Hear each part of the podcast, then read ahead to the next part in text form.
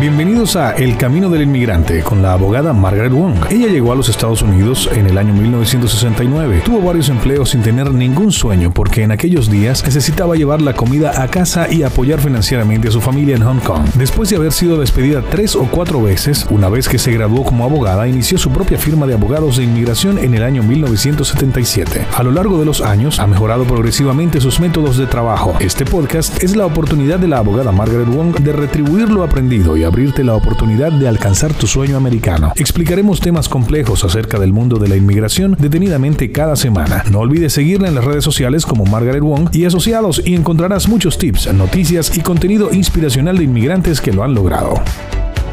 Mi nombre es Margaret Wong y soy abogada de inmigración en Cleveland, Ohio, con más de cuatro décadas de experiencia.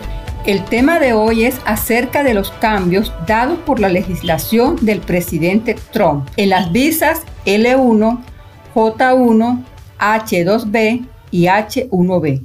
¿Qué tipo de visas son las mencionadas anteriormente?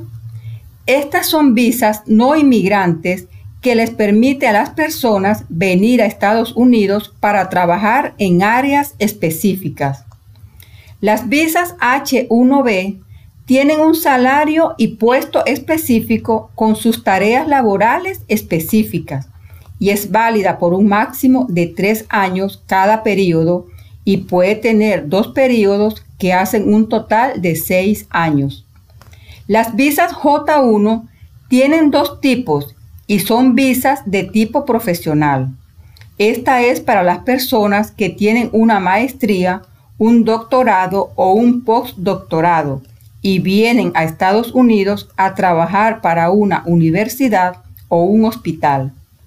La excepción de la regla es para las personas J1 que trabajan en el área de salud, pero el resto de las personas J1 tendrán restricciones a partir de este momento. Las visas H2B son para las personas que en su mayoría son latinos que les reciben un permiso de trabajo que les permite trabajar en el área de agricultura en Estados Unidos.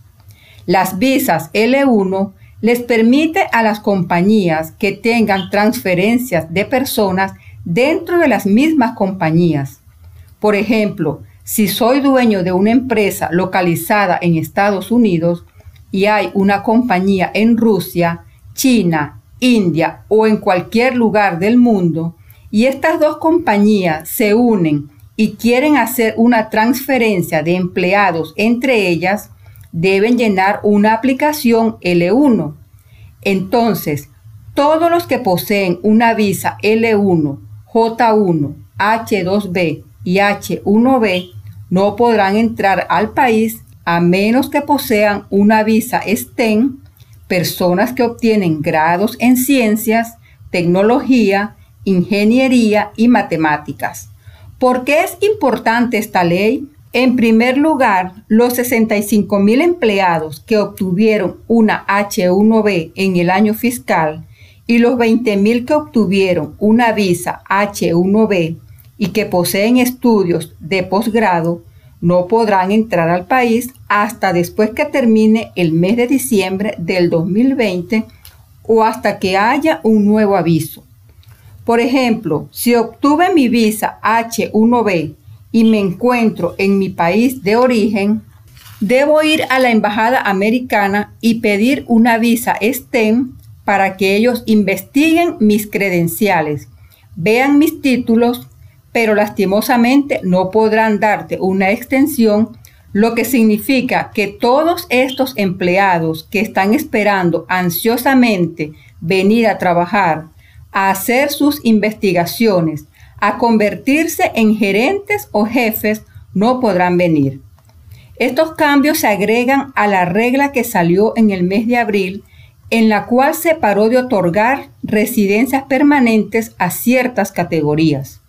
El 22 de junio pararon todas estas visas con sus respectivas extensiones STEM, lo cual es devastante para la economía de los Estados Unidos. Mi nombre es Margaret Wong y estoy aquí para darles estos tips de inmigración y cómo nos afecta nuestra vida en los Estados Unidos.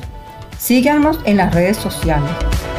Gracias por escuchar este episodio de Camino del Inmigrante. Esperamos que haya sido de mucha utilidad. Ponte en contacto con nosotros a través de Instagram, Facebook o Twitter o visita nuestra página web imwong.com y haznos saber si te podemos ayudar con alguna de nuestras historias de inmigrantes que lo han logrado. Hasta una próxima oportunidad.